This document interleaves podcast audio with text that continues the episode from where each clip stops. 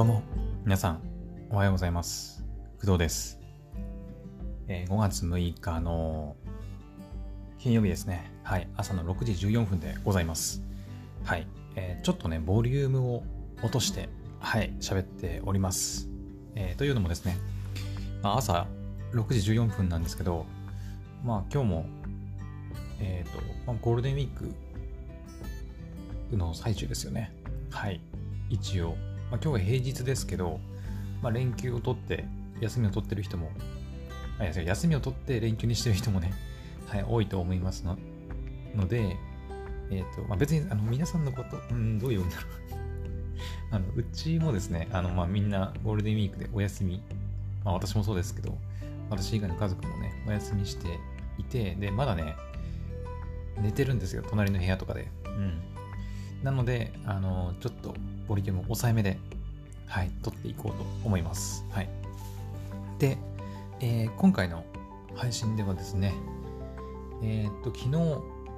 一昨日かな？昨日、一昨日に、まあちょっと予告してた、予告してたんですけど、えー、Netflix のオリジナルアニメーション映画、えーバブルについて、はい、感想をお話ししようかなと思います。はい。で私、一昨日、えーその、さらに前かな、に、えっ、と、Netflix でバブルっていう映画をすべて視聴しました。はい。あ、そうだ。で、バブルの、えーと感想に入る前にですね、うん。入る前に、あの、一つ一応言っておかなきゃいけないかなと思うんですけど、えっ、と、それこそ、いつだっけ？えっ、と、3日前かな ?3 日前に、Netflix の画質が悪くなる問題について、また、少しね、言及させてもらったんですが、まあ、あれからね、その、Chrome の拡張機能を使って、Netflix の画質を、えーフル HD で見れるように、Web 版ね、Chrome の Web 版の Netflix でフル HD で見れるようにして、えーずっと視聴し続けているわけですけど、あれからですね、結構調子良くて、あのーまあ、昼間かな？うん。昼間って午前中。まだ結構朝早い段階で見る分には結構画質よく見れるかなというふうに感じております。やっぱ朝かなうん。夕方以降になると、なんかね、やっぱ使う人が多くなるせいなのかなネットをね、インターネットを使う人が多くなるせいか、うん、はっきりとは分かんないけどね。うん。はっきりとは分かんないけど、でもなんかそんなようなやっぱ印象があるかなと、はい、思います。うん。まあ、朝ってさ、まあ、比較的ネットが早くつながるんですよね。はい。昔ね、まあ、全然関係ない話だけど、私昔沖縄に住んでたことがあって、あの、ちょっとだけね、うん、本当に1ヶ月、2ヶ月ぐらい沖縄に住んでたことがあるんですけど、そこのね、あの家の Wi-Fi 回線がもうめちゃくちゃ遅くて、あのー なんていうのかな、もうお、まあ、沖縄のその、なんかね、めちゃくちゃボロいアパートに、まあ、住んでたんですけど、住んでたっていうかもう住まわざるを得なかったんですけど、強制だったからね、ちょっと仕事とかの関係で、そこに住んでて、で、みんなで共同でね、利用するみたいな、えー部屋だったんですけど、そこのね、Wi-Fi がね、一応あるんだけど、もうとにかく遅くて、もう全然繋がんないの。全然繋がんなくて、もうアニメとかも何も見れないの。うん。まあ、ウェブがかろうじて少し見れるかなぐらいで、本当に遅くて、もう何もダメ、全然使い物にならなくて、っていう Wi-Fi だったんですけど、あのね、そんな Wi-Fi でも、朝だけはね、かろうじてアニメとかも見れるんだよね。YouTube とかも。うん。だからね、やっぱね、朝っていうのは、早朝特に、早朝から、まあその午前中の早い段階にかけては、やっぱ比較的ネットがつながりやすい、うん、時間帯なのかなというところで、もちろんその、ね、さっきの沖縄の話もそうだけど、その家ごとのそのネットの状況、例えば私の今のうちだと、私その実家に住んでて、家でもう固定回線を引いて、それをこう家族みんなでね、分けて利用してるっていうことになるんですけど、まあ、私以外にも、まあ、母親だったり、ま、妹だったり、みたいな感じで複数人で使ってるから、例えば母親が Netflix でなんかドラマ見てとか、妹がなんか YouTube で動画見て、で、私は Unext でアニメを見てみたいなことをしだすと、だからね、そういったやっぱ状況もね、あったりするし、ね、だから一概に朝だから必ずいいとも限らないとは思うんだけど、まあ、ただ世間一般的にやっぱ朝早朝に早く起きてネットを使ってる人がそんなにいないのかなというところで、やっぱ夜に比べると朝の方がネットつながりやすいのかなというふうに思います。はい。それが起因してるのか分かりませんが、あれからネットフリックスでそのバブルを見てたんですけど、うん、全然問題なく結構綺麗な画質でね、ずっと最後まで見続けることができました。はい。まあ、なので、もしね、ネットフリックスの画質問題に困ってる人は、まあ、前回の配信とか、はいまあ、細かいね、その Chrome の拡張機能の話とかもしてますので、よければそちらを参考にして、なるべく午前中に見るのがおすすめかなと 思います。うん。スマホで見てる人はあんまり関係ないのかもしれないけどね。うん。なんか、もしかしたらサーバーが違うのかもね。もしかしたらですけど。ちょっとその辺の細かいね、ネットフリックスの運用とかについてはあんまりわかんないですけど。うん。はい。というわけで、あの、ネットフリックスのね、画質が悪くなった問題については、ここまでにしておきたいと思います。はい。じゃあ早速、えっ、ー、と、トリックスのオリジナルアニメーション、バブルの感想を一通りちょっとお話ししていこうかなと思います。はい。えー、っと、まずですね、そうだな、まあ、細かいこと言う前に、まあ、全体的な総評というか、うん、レレビュー、レビューというか、なんていうの ?100 点満点中何点くらいなのかみたいな話ですかね。えー、っと、そうだね、まあ、100点満点でいくと、うーん、そうだな。映画だもんな。100点満点にいくと、正直ね、すっげえ面白かったってかって言われるとちょっと微妙なんだけど、70点くらいかな ?70、うん、70から70後半ぐらい。だから70点台ぐらいかな。75点、うん。70点はちょっと低すぎるかな。まあ、でも80点はちょっと上げすぎな気がするんだよね。80点は結構高得点な気がするんだけど、そこまでではなかったかなと、個人的には思いますね。うん、だから75点。75点ですね。はい。私の、えー、アニメーション映画バブルに関しては、点数は100点満点中75点とさせていただきます。はい。っていうのを、あの、前提としてちょっといろいろ話をね、聞いてもらいたいんですが、えっ、ー、と、そうだね。まずストーリーについてですね。えっ、ー、と、まあ、ストーリーは、前回のね、その、バブルの話をしたときに、まあ、いろいろ言ったんですけど、えっ、ー、と、人魚姫を、えー、モチーフにした、はい、お話で、で、えっ、ー、と、まあ、どういったところにその人魚姫の、なんか、話というか、要素が含まれてくるのかなっていうふうに思ってたんですけど、まあそもそもね、そのバブルっていうタイトルから、まあ、バブルって泡じゃないですか。うん。まあ、おそらく私より皆さんの方が知ってると思いますけど、人魚姫の話って、あの、ね、その人魚が、その地上の、えー、王子様だっけになんか恋をしちゃうんだけど、でも、なんだっけな。その、触れると、なんだっけ、告白すると、なんか、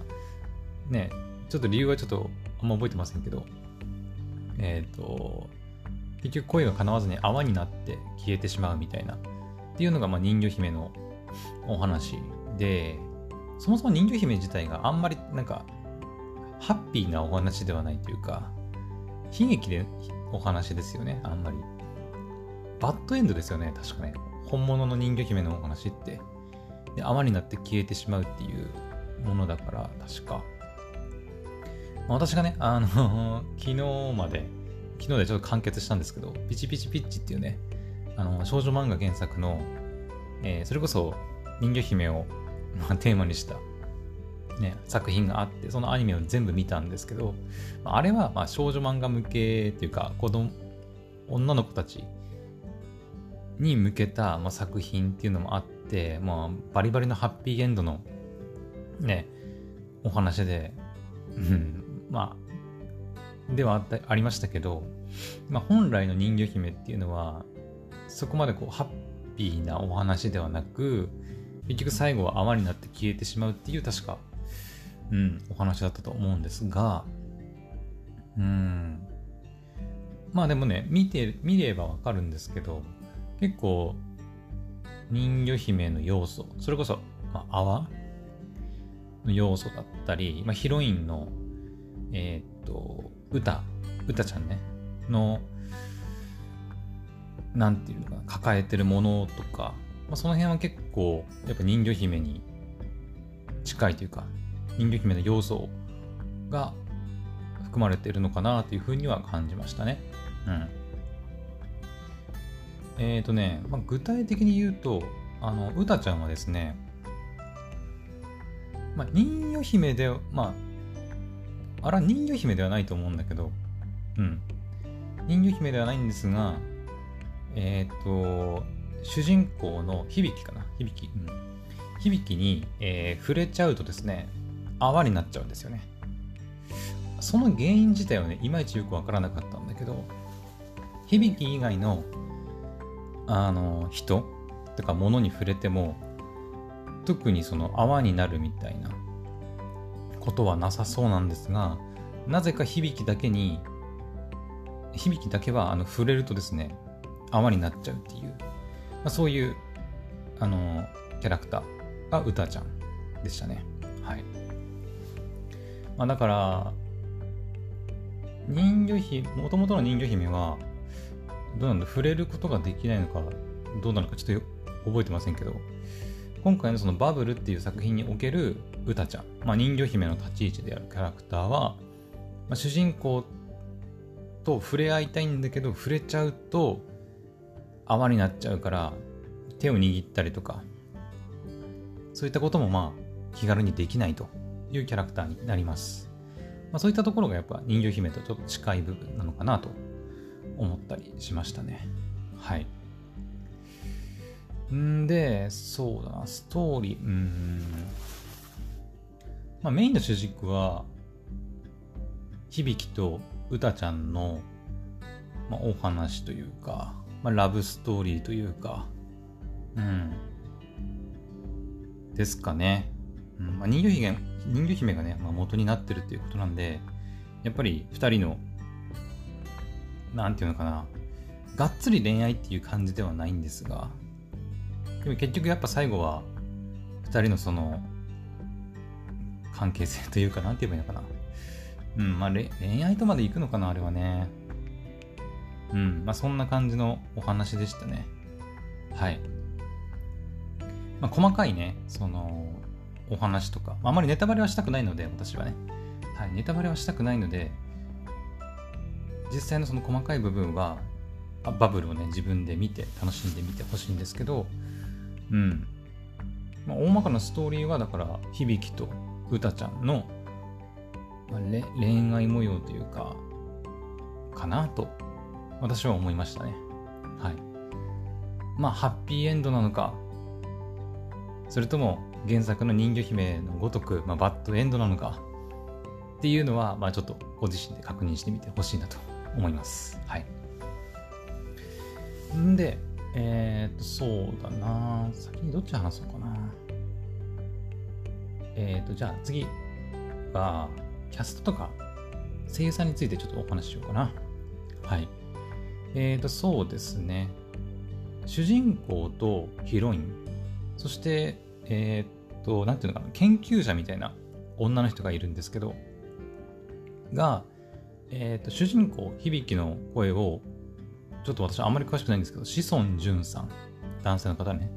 はい。で、ヒロインのうたちゃんを、えー、アーティストのリリアさんかなが担当していて、で、ゲスト声優的な扱いなのかな広瀬アリスさん。この人もね、ちょっと私あんまり詳しくないんですけど、が、えー、っと、名前なんだっけな？なんとかさんっていうね あの、まあ、研究者みたいな役柄が、えー、キャラクターがいて、その声を広瀬アリスさんが担当しております。はい。で、その3人が主に、その、なんていうのかな？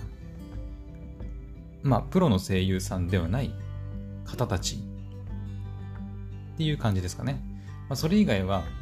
もう本当に普段からね、いろんなアニメとかで声優もやられている方々。それこそ、梶さんとか、えー、宮野真守さんとか、あと、誰だっけ井上まりなさんもいたかなうん。あとは、あれだ、えー、畑中佑くんとか、千本木さやかさんとかね、まあ、そういった、まあ、いわゆる本当の声優さんの方々が、まあ、サブ、サブっていうか、その周りのね、主人公たちを、まあ、支えるキャラクターとして、まあ、いるっていう感じでしたね。はい。で、まあ、そういったね、その、脇役のそのプロの声優さんたちが演じるキャラクターに関してはもう何も言うことはないんですけど、もちろんのごとく、もうプロ、プロなので、私がどうこう言うつもりはないんですけど、うんと、まあ、ヒロイン、あ、主人公、ヒロイン、そしてゲスト声優のさっきのお三方に関しては、えっ、と、まあ私もね、別に演技について詳しいわけじゃないので、あれこれ口出しする、あの、ものではないと思うんですが、まあ、ね、プロの声優さんではないので、やっぱり若干の違和感というか、その、他の声優、普通の声優さんたちと比べると、やっぱりちょっとどことなくなんか、うーんっていう感じは、まあ、否めないのかなとは思いました。はい。まあ、どうしてもしょうがないね、そこはね。うん。まあ、プロの声優さんたちはね、まあ、それをなりわいにしてるわけですから、はい。まあ、中にはすごいね、上手い俳優さん、女優さんもいたりするとは思うんだけど、うーん、まあそうだね、今回のお三方に関しては、まあ、でも結構上手かったとは思うんだけどね。うん。なんかたまにさ、めちゃくちゃ下手くそな人もいるから、それに比べたら全然、あの、ね、世界観壊すほどのものではなかったから、まあ良かったのかなとは思いますけどね。はい。うん。えっ、ー、と、特にですね、あの、リリアさん。リリアさんって、まあ、そもそも女優でもないので、ちょっと最初ね、最初っていうかもう、リリアさんが、まあ、歌をね、担当するのはわかるんですよ。はい。あ、これストーリーの部分で言うの忘れてたけど、その歌っていうね、女の子、キャラクターはですね、え、ー、と、まあ、人魚姫ってなんか歌を歌うイメージあると思うんですけど、えっと、リリアもね、歌う、あ、リリアさんじゃねえ、えー、歌ちゃん。歌ちゃんもね、歌を歌うんですよ。うん。で、その歌を歌うっていうところで、やっぱりリリアさんが、まあ、キャスティングされたというふうに思うんですけど、だから、あの、まあ、歌ちゃんの、まあ、歌、まあ、リリアさんの歌に関しては、あの、むしろプロなんで、その辺は。うん。下手したら他の声優さんなんかでも全然歌うまいとは、ね、思うんで、まあ、歌に関しては全然ね、心配どころか、むしろ期待してたぐらいで、エンディングテーマも担当してるしね。はい。っていう感じだったんですけど、やっぱりその演技の部分はかなり心配でしたね。え、この人だって歌歌う人だよね？みたいな。女優さんでもないし声優さんでもないのに、いきなりね、ヒロインの声優さんなんかやらせて大丈夫なんかなと、かなり心配ではあったんですが、えっ、ー、とね、その、うたちゃんの、まあ、キャラクターの特性もあり、特性のおかげか、正直ね、ほとんほとんどというか、あんまりね、その違和感はなかったなと思います。うん。さっき言った主人公の志尊淳さんとか、えー、広瀬アリスさんと、あの、全然ね、あの、なんていうの、まあ、プロの声優さんにはちょっと及ばないけど、その二人、えー、志尊淳さんや広瀬アリスさんと比べても正直あの遜色ないぐらいに演技は普通にうまかったなと、はい、思いました。はい。まあその、うたちゃんはね、そんなにこうポンポンポンポン喋るキャラクターじゃないんですよ。いっぱい喋るキャラクターではないし、最初の頃は本当になんか言葉をほとんど発さないみたいなキャラクターで、まあでもそこがむしろ難しいのかな。なんかね、笑ったりするときにその、ふふみたいな、うん、なんかうんも言ったかな、その本当にふふとか、うーんみたいな、そういうセリフが結構多くて、実際に言葉をこう、わーって喋るっていうセリフは、あんまりなかったかなと。うん。まあ、主人公の響の名前をね、こう、響っていう風に呼んだりとか、自分のことを歌みたいな感じで言ったりはするんだけど、本当にその長いセリフがあるとか、そういった感じではないキャラクターだったので、まあ、そういった部分もあるとは思うんですけど、リリアさんの演技、なかなか良かったなと思いました。リリアさんなんか歌だけじゃなくて、普通に 演技も普通にいけるんだな、みたいな、うん、感じがしましたね。はい。っていう感じ。うん。まあ、だからリリアさんの、だから、まあ、歌はもちろんなんだけど、演技にもちょっと私は驚いたという、うん、感じです。はい。っていうのが、まあ、キャストとか、まあ、演技とか、声優さんについてのお話ですかね。はい。あまあ、声優さんに関して言うと、あのー、あ、まあいいか。これちょっとこの後話します。はい。えー、じゃあ次はね、まあ、主題歌についてですね。はい。まあ、主題歌、歌ですね。オープニングとエンディングがあるんですけど、でオープニングは、まあ、イブさんが担当していて、えー、バブルフィーチャリング歌だったかなうん。まあ、だから、イブさんと、まあ、リリアさんが歌ってるオープニング曲、バブルっていう曲なんですけど、この曲ね、めちゃくちゃ良かったね。うん。まあ私も、私もとか、私、イブさんの曲はそんなにすごい知ってるわけではないんですけど、うん。結構ね、たくさん曲出してると思うんですけど、私はすごいイブさんの大ファンっていうわけではないので、まあ本当に有名どころしかあんまり知らないんですが、まあ今回のバブルっていう曲に関しては結構好きですね。はい。もうあれから何回も結構聴いててうん。まあ、CM とかでもなんかちらほらね、バブルの CM 流れたりしてると思うんですけど、まあその時に流れたりしてて、やっぱいい曲だなっていうふうに思いましたね。はい。で、えっ、ー、と、エンディング曲。エンディング曲に関しては、えっ、ー、と、リリアさんが、リリアさんが担当してるっていうか、まあ、歌ちゃんが歌ってるっていう、あれなのかなえっ、ー、とね、ちょっと待ってね。えー、っと、これじゃなくて、どれだっけな。これか。あ、でもリニアさんが担当してることになってるのかな。ちょっと公式サイト行って、どうだったっけまあ、リリアさんが歌ってることに変わりはないんですが、まあ、名義というか、その、えー、音楽でしょ音楽は、あ、リリアさんだね、一応。うん。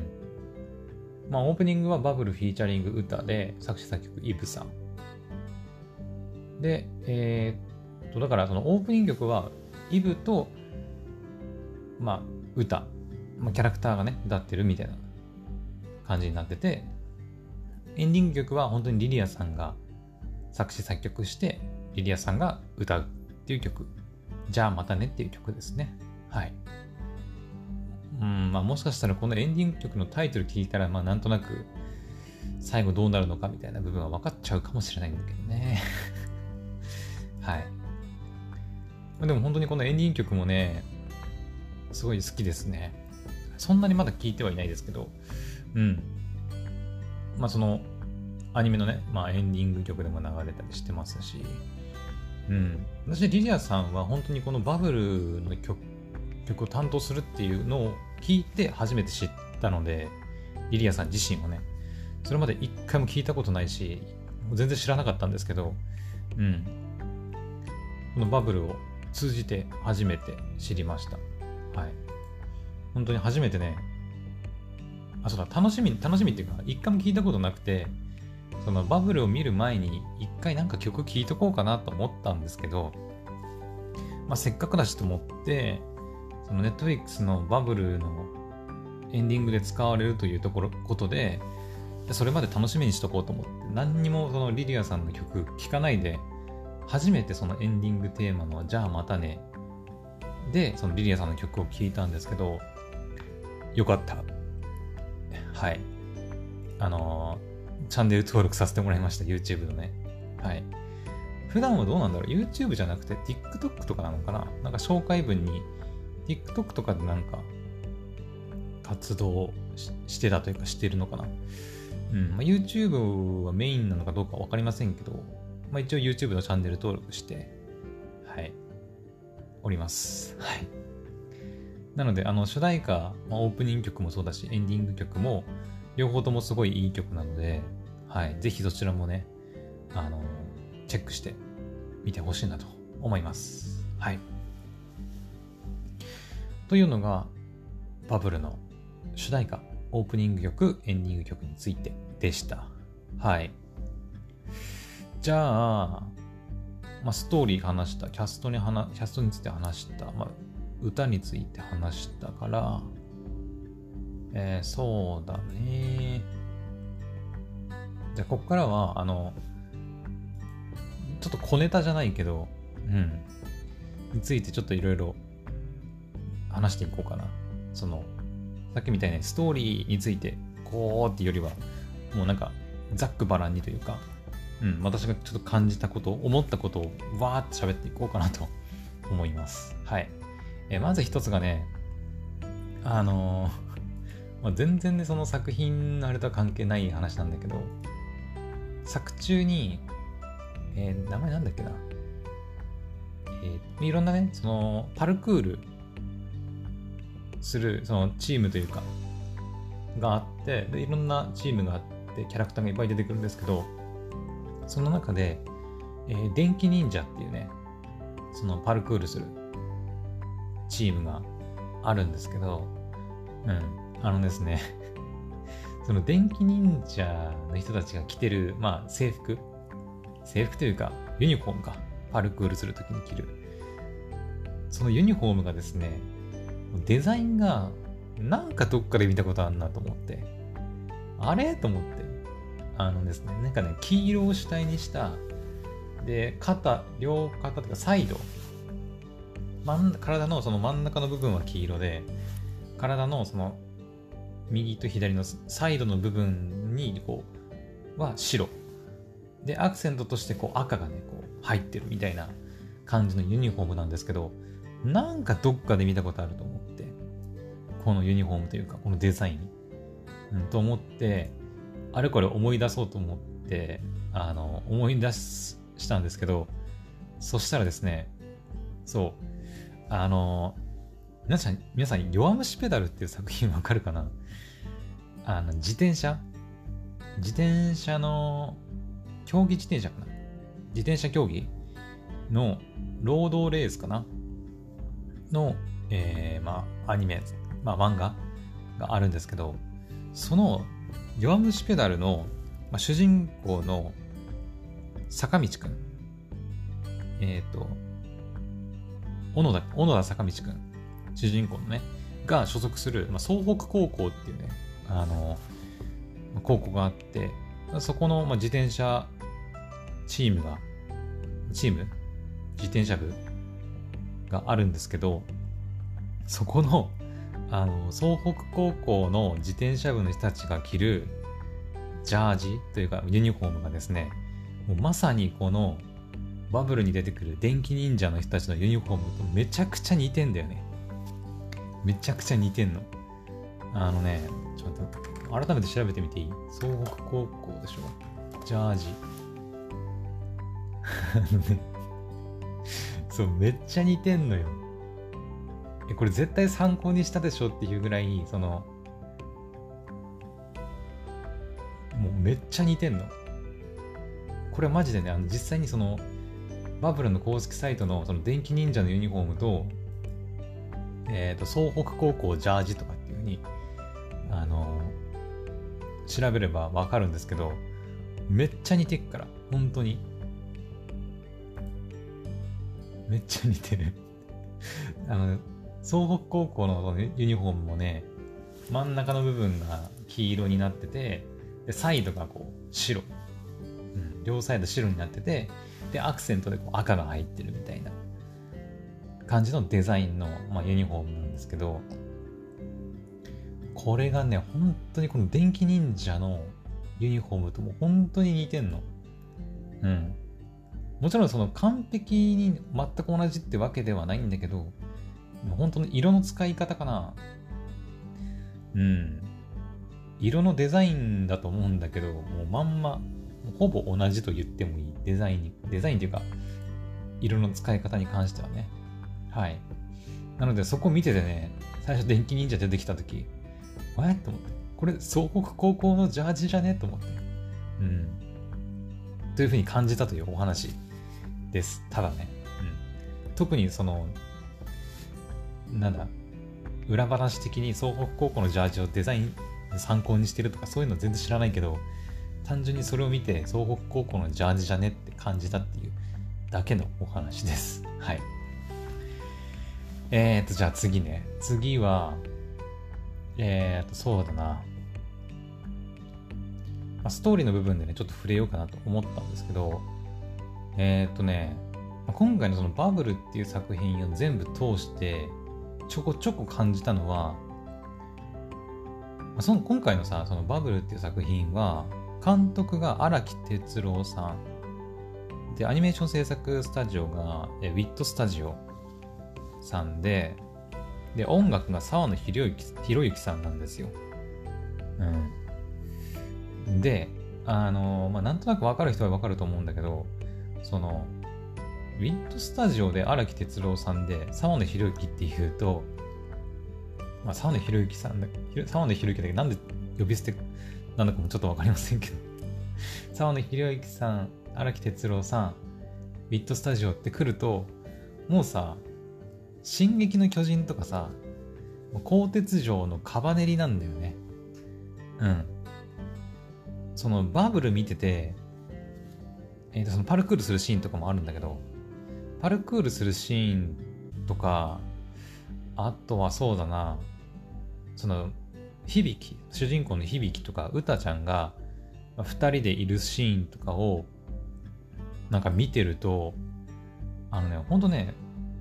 進撃の巨人とか鋼鉄城の釜練りをね、めちゃくちゃ思い出すんだよね。うん、なんかそれこそパルクールするシーンとか、もう、キャラクターたちがもう、ビルとか、なんかいろんな鉄骨の間をこう、すごい速度で走ってね、行くシーンとかもあるんだけど、そのシーンとかはさ、もう、すごいね、迫力あって面白い、面白いっていうかすごいんだけど、なんかもう、進撃の巨人のさ、あの立体起動装置であの移動するシーンとか、なんかそれに近いものを若干感じたんだよね うん。あれこれ進撃の巨人かなってちょっと思うぐらい、なんか、近いものを感じましたね。はい。で、釜照りの部分に関しては、あの、まあ、キャスト陣もそうなんでね、まあ、進撃の巨人巨人もそうなんだけど、バブルの、えー、その、出てる声優さんがね、さっき言ったようにその宮野さんとか、梶さん、えー、井上まりなさん、えー、だ誰だ、はえー、畑中佑さんとか、タスクタスクくんとか、あとは、千本木さやかさん？あと誰いたっけ？あとは、さ、三木慎一郎さん。三木さんはでも、カバネリとか出てたっけ？どうだったかな？ミキさんってカバネリとか出てたっけ？あれ？どうだったかな？ちょっと覚えてないな。でミキさんはわかりませんけど、さっき言ったそれ以外の方々は、もうね、バリバリカバネリとかも進撃の巨人に出てるメンバーですよね。うん。それも相まってね、本当にね、これカバネリかなって思ったり、これ進撃の巨人かなって思っちゃうんだよね。もうさ、あの、例えば、まあ、井上まりなさんとかは、あの、まあ、アルミンですよね。新規の巨人のアルミン役やってますし、で、あとは、カジさんに関しては、まあ、新巨人のエレン・イエーガー役だし、で、しかもその、鋼鉄城のカバデリでは、確か、主人公の、えー、っと、ちょっと名前なんだっけな？カバデリの主人公で名前なんて言ったっけ？鋼鉄城のカバデリ。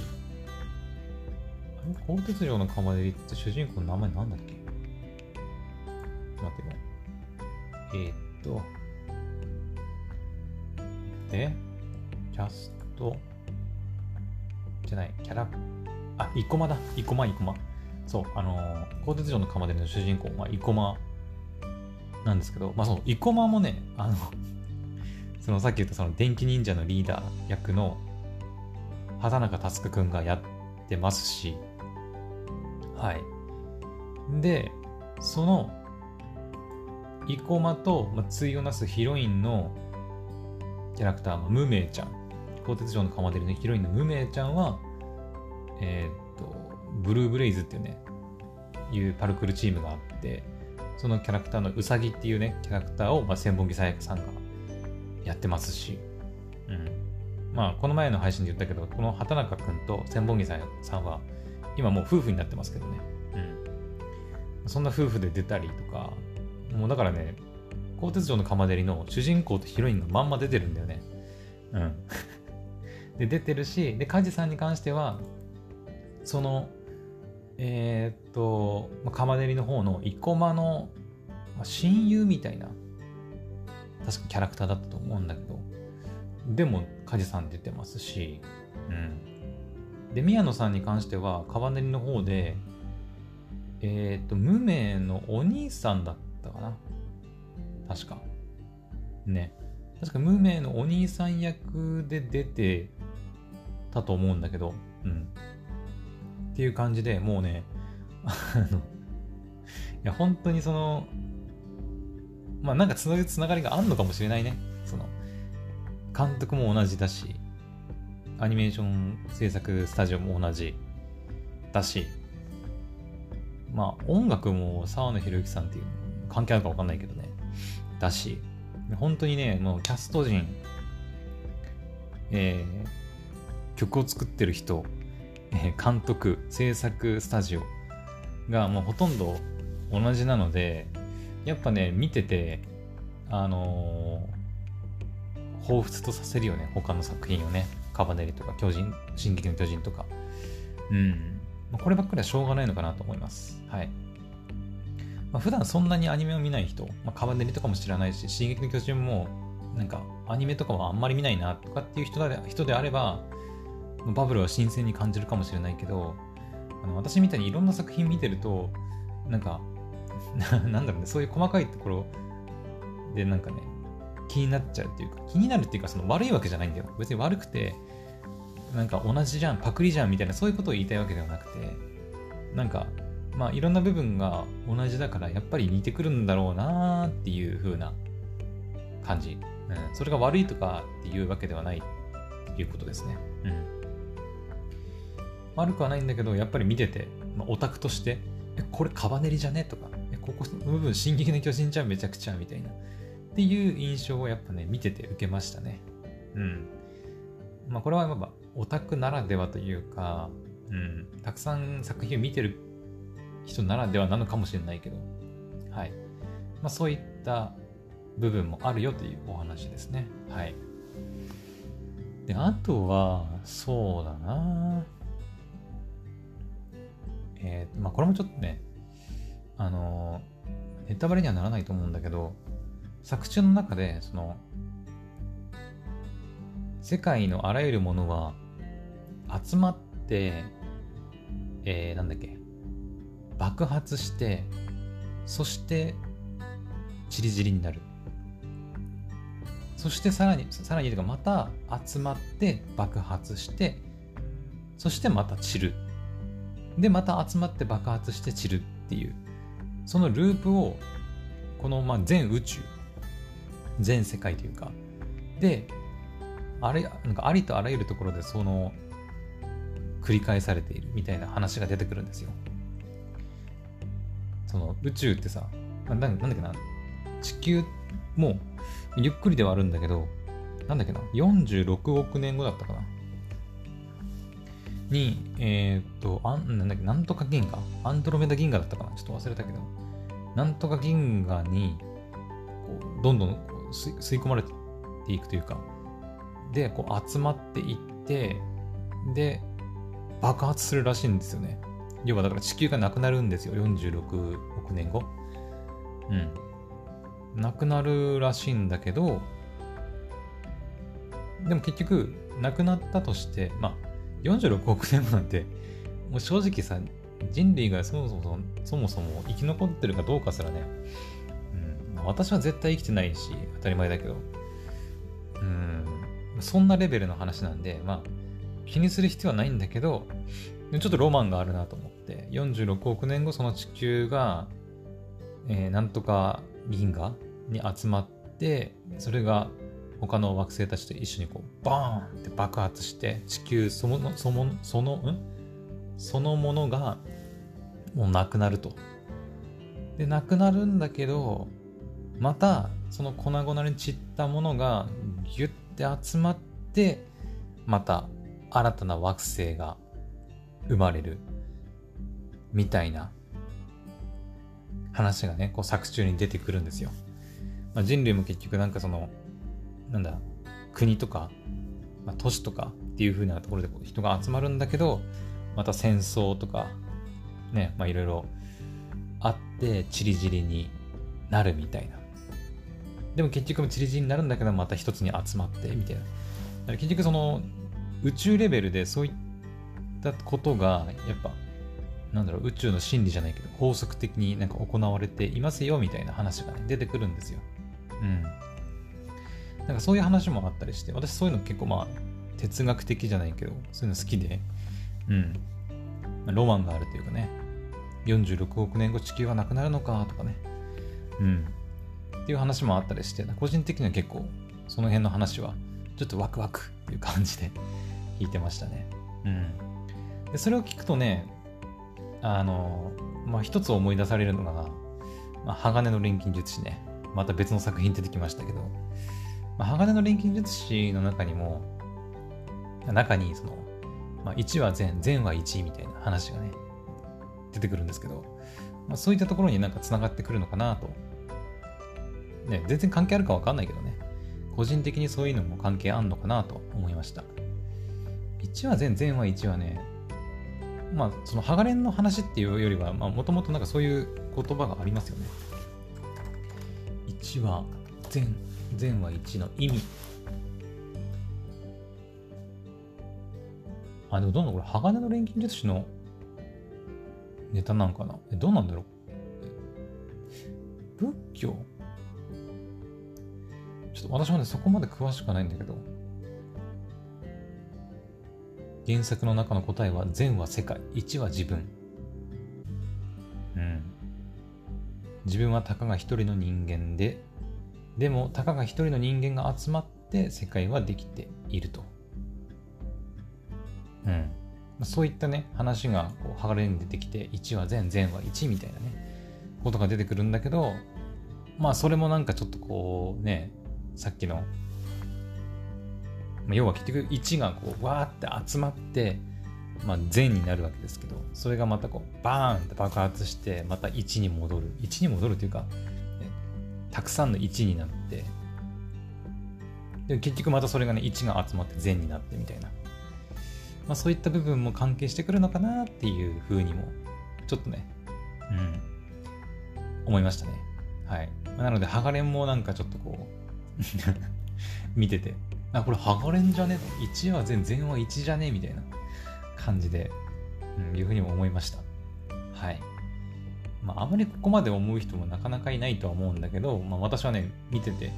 なんか集まって爆発、そして散る、それを繰り返す。ロマンだわーと思って、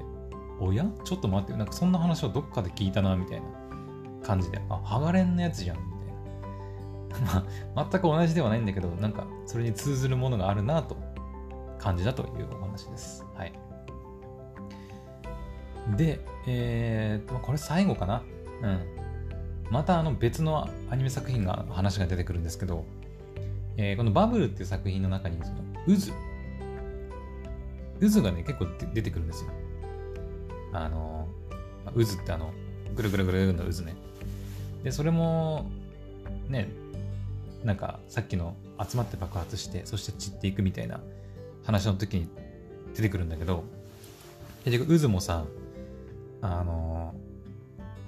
その宇宙の法則におけるなんか不思議なものですよね。ちょっとうまく表現できないんだけど。地球も結局ね自転したり公転したり銀河もなんかこうぐるぐるぐるぐる回転していますしね。不思議なものですけど。その渦についてもねなんかいろいろこうね話されているんですけど渦といえばわかりますか皆さん？渦といえばもうあれしかないよね。うん。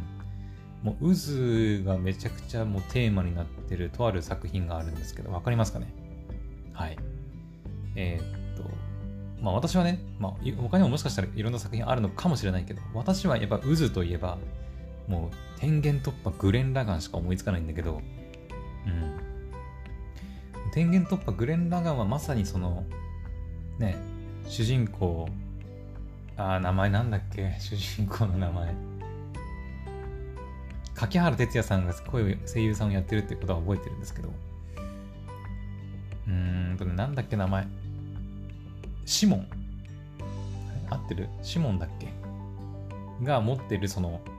持ってるとか手に入れたそのドリル、まあ、ドリルで要はそのグレン・ラガンを起動したりするわけですけど、うん。まあ、グレン・ラガンをね、知らない人はぜひね、グレン・ラガン見てほしいんだけど、グレン・ラガンはグレン・ラガンでね、めちゃくちゃいい作品だし、もう、まあ、なんだろう、最近のアニメではあんまないかなとは思うんだけど、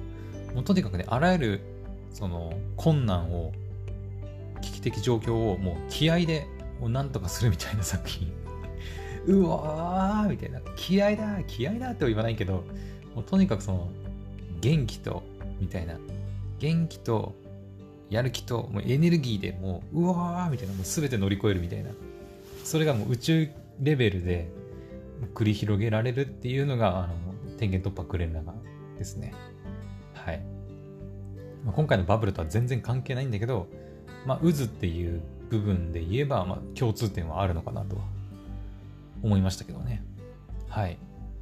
まあ、今回のバブルと合わせて、もしね、グレン・ラガンをまだ見たことないっていう人は、あの、グレン・ラガンはマジでね、あの、アニメを全然見たことない、見たことないっていうか、あんま興味ないっていう人にもおすすめできる作品だから、うん。名作中の名作ですね、グレン・ラガンは。はい。めちゃくちゃ面白いんで、よければグレン・ラガンも見てください。まあ、それで言うなら、ハガレンも面白いし、まあ、カマダリもね、面白いし、まあ、進撃の巨人はね、ちょっと私、あのー、あまり理解できてないんですけど いつになったら最終回になるのかなっていう感じでね、はい、アニメ見てますけど、はい。今回のバブルと合わせて、その他の作品なんかもチェックしてくれるといいのかなと思います。はい。というわけで、えー、っと、ネットリックスのね、オリジナルアニメーション映画バブルについて、まあいろいろ話してきましたけど、まあ、ストーリーについてとか、まあ、キャストさん、まあ、声優さんの演技についてとかね、あと歌についてとか、あとはもろもろのね、あの全然関係ない、あの、総北高校のジャージに似てんじゃねっていう話とか、